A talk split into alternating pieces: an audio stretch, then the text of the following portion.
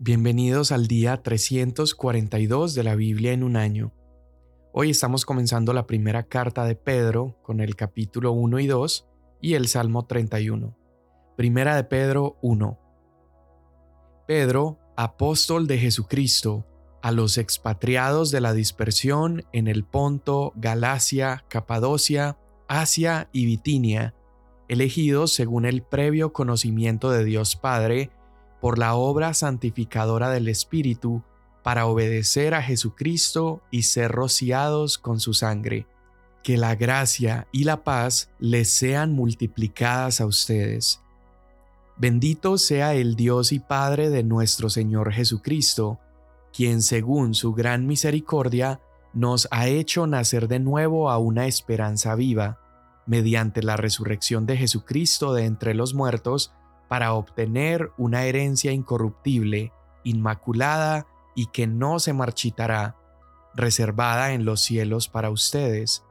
Mediante la fe, ustedes son protegidos por el poder de Dios para la salvación que está preparada para ser revelada en el último tiempo, en lo cual ustedes se regocijan grandemente, aunque ahora, por un poco de tiempo si es necesario, sean afligidos con diversas pruebas, para que la prueba de la fe de ustedes, más preciosa que el oro que perece, aunque probado por fuego, sea hallada que resulta en alabanza, gloria y honor en la revelación de Jesucristo, a quien sin haber visto ustedes lo aman, y a quien ahora no ven, pero creen en Él y se regocijan grandemente con gozo inefable y lleno de gloria obteniendo como resultado de su fe la salvación de sus almas.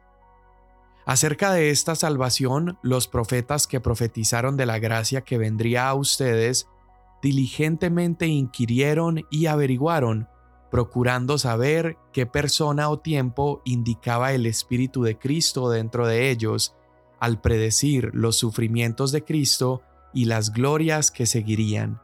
A ellos les fue revelado que no se servían a sí mismos, sino a ustedes en estas cosas que ahora les han sido anunciadas mediante los que les predicaron el Evangelio por el Espíritu Santo enviado del cielo, cosas a las cuales los ángeles anhelan mirar. Por tanto, preparen su entendimiento para la acción, sean sobrios en espíritu, Pongan su esperanza completamente en la gracia que se les traerá en la revelación de Jesucristo.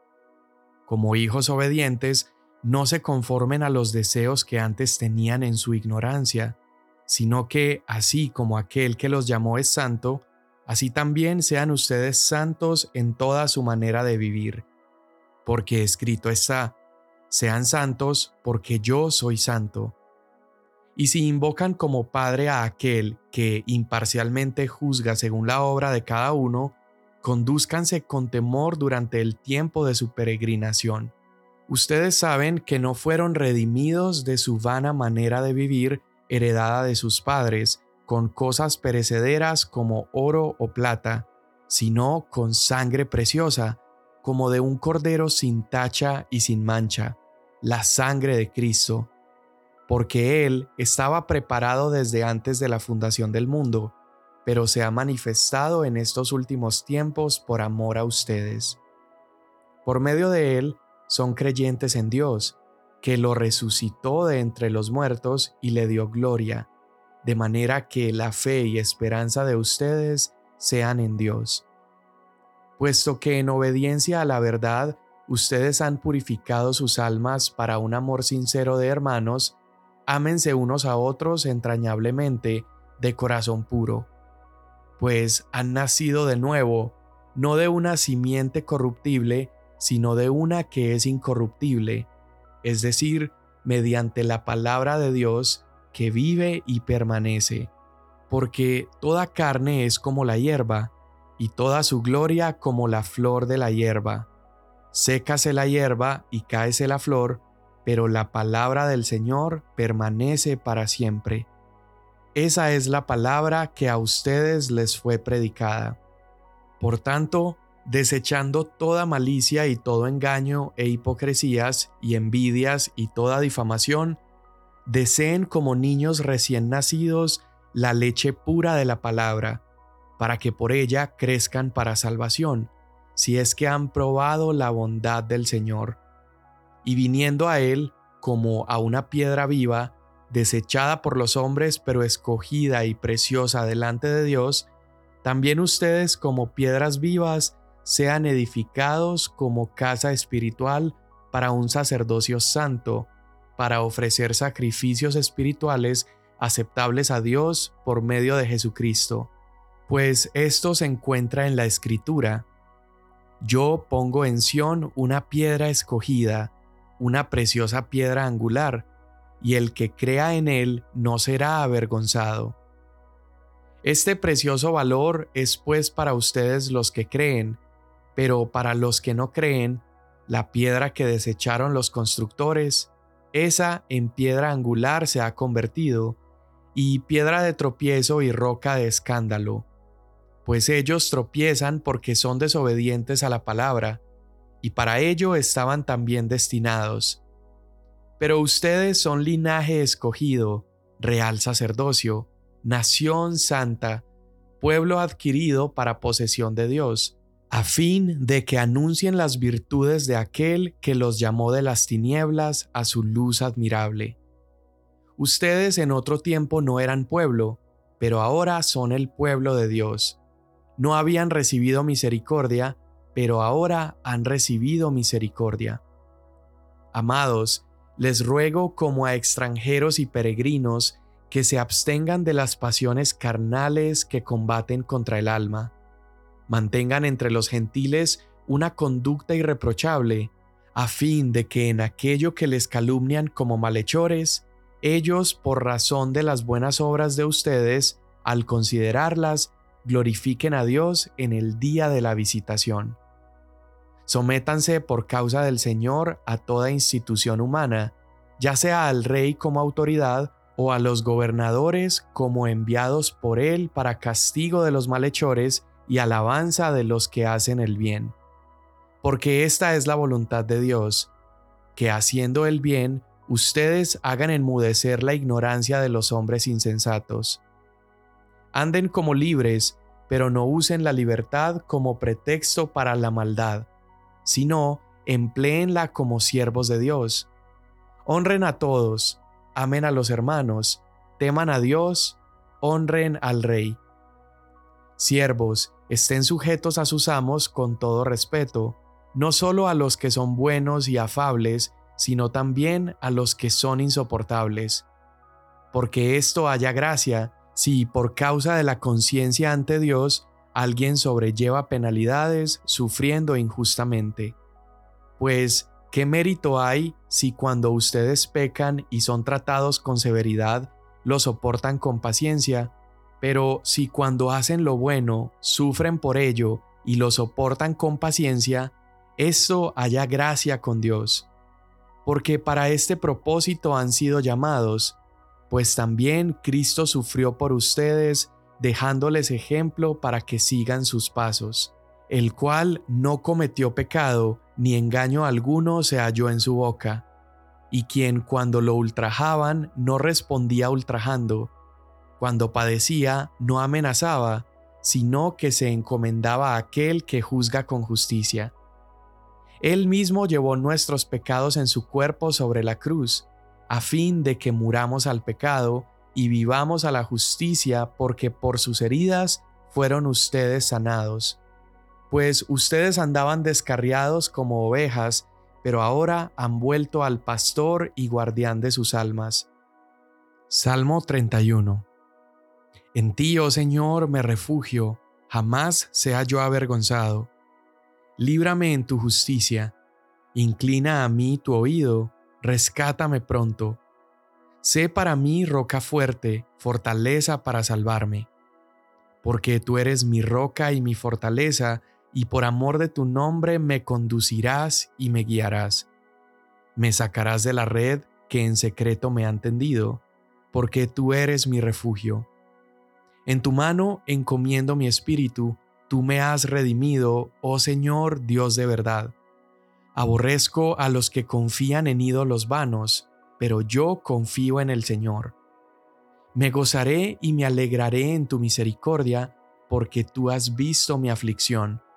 Has conocido las angustias de mi alma, y no me has entregado en manos del enemigo. Tú has puesto mis pies en lugar espacioso. Ten piedad de mí, oh Señor, porque estoy en angustia. Se consumen de sufrir mis ojos, mi alma y mis entrañas, pues mi vida se gasta en tristeza y mis años en suspiros. Mis fuerzas se agotan a causa de mi iniquidad y se ha consumido mi cuerpo. A causa de todos mis adversarios he llegado a ser objeto de oprobio, especialmente para mis vecinos, y causa de espanto para mis conocidos. Los que me ven en la calle huyen de mí. Como un muerto soy olvidado sin ser recordado. Soy semejante a un vaso roto, porque he oído la calumnia de muchos, el terror está por todas partes, mientras traman juntos contra mí, planean quitarme la vida. Pero yo, oh Señor, en ti confío. Digo, tú eres mi Dios. En tu mano están mis años, líbrame de la mano de mis enemigos y de los que me persiguen. Haz resplandecer tu rostro sobre tu siervo, sálvame en tu misericordia. Oh Señor, no sea yo avergonzado, porque a ti clamo. Sean avergonzados los impíos que desciendan en silencio al Seol. Enmudezcan los labios mentirosos, porque hablan arrogantes contra el justo con soberbia y desprecio cuán grande es tu bondad, que has reservado para los que te temen, que has manifestado para los que en ti se refugian delante de los hijos de los hombres. De las conspiraciones de los hombres, tú los escondes en lo secreto de tu presencia. En un refugio los pondrás a cubierto de los enredos de las lenguas. Bendito sea el Señor, porque ha hecho maravillosa su misericordia para mí en ciudad asediada. Y yo alarmado decía, Cortado soy de delante de tus ojos. Sin embargo, tú oíste la voz de mis súplicas cuando a ti clamaba. Amen al Señor todos sus santos. El Señor preserva a los fieles, pero les da su merecido a los que obran con soberbia. Esfuércense y aliéntese su corazón, todos ustedes que esperan en el Señor. Amén. Hoy comenzamos Primera de Pedro y Pedro, que fue uno de los discípulos de Jesús, comienza a dirigirse a esta comunidad de creyentes que estaba dispersa por todo Asia Menor, específicamente en la zona que hoy conocemos como Turquía. Y aquí Pedro comienza saludando a estas personas con un saludo tan rico, un saludo que está lleno de profundidad teológica y les recuerda de una manera preciosa la función de toda la Trinidad en la salvación de los pecadores. Pedro les dice que ellos fueron elegidos por el Padre, están siendo santificados por el Espíritu y son rociados por la sangre del Hijo. Y esto nada más es el saludo, imagínate, y es el saludo a los expatriados de la dispersión. Y es importante entender a quienes les estaba hablando porque lo más probable es que estos fueran creyentes gentiles y además ciudadanos del imperio romano, pero Pedro los llama extranjeros elegidos de Dios. Ellos son extranjeros porque han sido dispersados por todo el imperio romano. Y con esta elección tan clave de palabras que hace Pedro, él intencionalmente coloca a estos gentiles extranjeros dentro de la historia del pueblo elegido de Dios, dentro de la historia que antes pertenecía solamente a los judíos. Así que toma a estos extranjeros y les da lugar dentro de una nueva ciudadanía. Y el paralelo es este. Así como Dios eligió en el pasado a Israel, ahora ha elegido también a estos romanos. Y de la misma manera que los judíos anteriormente fueron dispersados por el imperio babilónico, estos creyentes ahora están siendo dispersos por el imperio romano. En otras palabras, Pedro está diciendo que los gentiles son tan elegidos por Dios como lo son los judíos. Y así como Dios escribió una historia con los judíos a través de la diáspora y el regreso, que esto es central en la historia de Israel, ahora Dios está escribiendo una historia para toda la humanidad, una historia también con los gentiles y en esta historia veremos también una dispersión y veremos un regreso. Y sigue Pedro desarrollando su argumento y mira cómo desde Abraham Dios había conocido y había elegido a los extranjeros para bendecir al mundo. Abraham era un hombre extranjero, es elegido por Dios para que sea bendición a las naciones. Luego vemos que el Espíritu de Dios elige a Israel para ser su casa cuando desciende al tabernáculo. Y en el día que Israel se convierte en una nación, que es el día cuando el pueblo de Dios promete obedecer y promete obedecer la ley de Dios, ¿qué hace Moisés? Los rocía con la sangre de corderos. Y así como Israel se convierte en una nación siendo rociados con sangre, Pedro está mostrándoles que ahora todos los que confían en la sangre de Jesús y son rociados por la sangre de este mejor cordero, se convierten también en una nueva nación. Y mira qué locura las palabras que usa Pedro. Pedro dice que en el previo conocimiento de Dios, Dios preparó a estos gentiles para que se unieran a Cristo. Y mira qué tremendo porque si el previo conocimiento de Dios tenía presciencia o previo conocimiento de la elección, eso significa que Dios también tenía previo conocimiento de la dispersión. Dios tenía previo conocimiento del exilio y del sufrimiento que atravesaría esta primera comunidad de creyentes, pero eso significa que Dios permitió esta dispersión como parte de su obra en sus vidas. Y yo creo que esto es buena noticia porque significa que Dios no solamente nos ha escogido para salvación de nuestras almas, pero Él también nos ha escogido para este exilio, para esta dispersión. En otras palabras, hemos sido elegidos para estar fuera del lugar. Y cuando digo que eso es buena noticia, me refiero a lo que Pedro está diciendo acerca de esta nueva identidad como extranjeros. El hecho de que ellos sean extranjeros en este mundo significa también que están unidos a una nueva familia, una familia celestial. Son extranjeros en la tierra, pero son nativos en el cielo. Hemos muerto a la nación en la que nacimos, pero hemos nacido de nuevo en una familia eterna que ha sido fundada por un Padre amoroso y con una vida de resurrección. Esto lo vemos en el versículo 3 del capítulo 1. Y como hijos de Dios y como hermanos de Jesús, se nos ha entregado, dice Pedro, una herencia que no puede morir, una herencia que no puede perderse aún en medio del sufrimiento, de la persecución, del dolor, porque es una herencia que dura para siempre y está siendo protegida por Dios mismo. Entonces, ser extranjeros en este mundo puede ser solamente motivo de alegría cuando entendemos que sí tenemos una ciudadanía en el reino de Dios y participamos de los beneficios de esa nueva y mejor ciudadanía.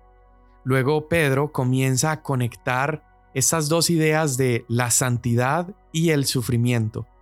Y como seguidores de Jesús, Pedro nos muestra que vamos a sufrir.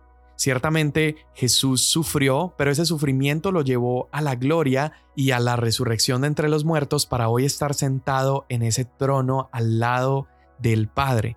Y aunque nosotros hoy con nuestros propios ojos no estemos viendo a Jesús físicamente, pero confiamos en Él y lo amamos, aún en medio del sufrimiento, nosotros podemos entonces regocijarnos porque nuestros perseguidores, nuestro dolor, nuestro sufrimiento ya no tiene la última palabra sobre nuestras vidas, porque nuestra salvación es algo que no se puede dañar y lo que hacen todos esos sufrimientos es purificarnos, pulirnos y eventualmente nos pareceremos más a esa gloria de Cristo.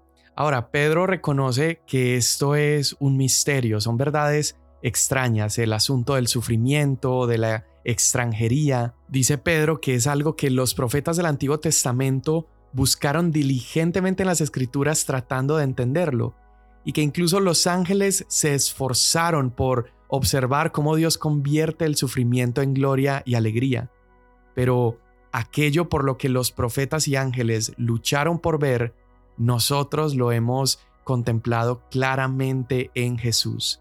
El sufrimiento de Jesús condujo a la resurrección y la muerte de Jesús condujo a gloria.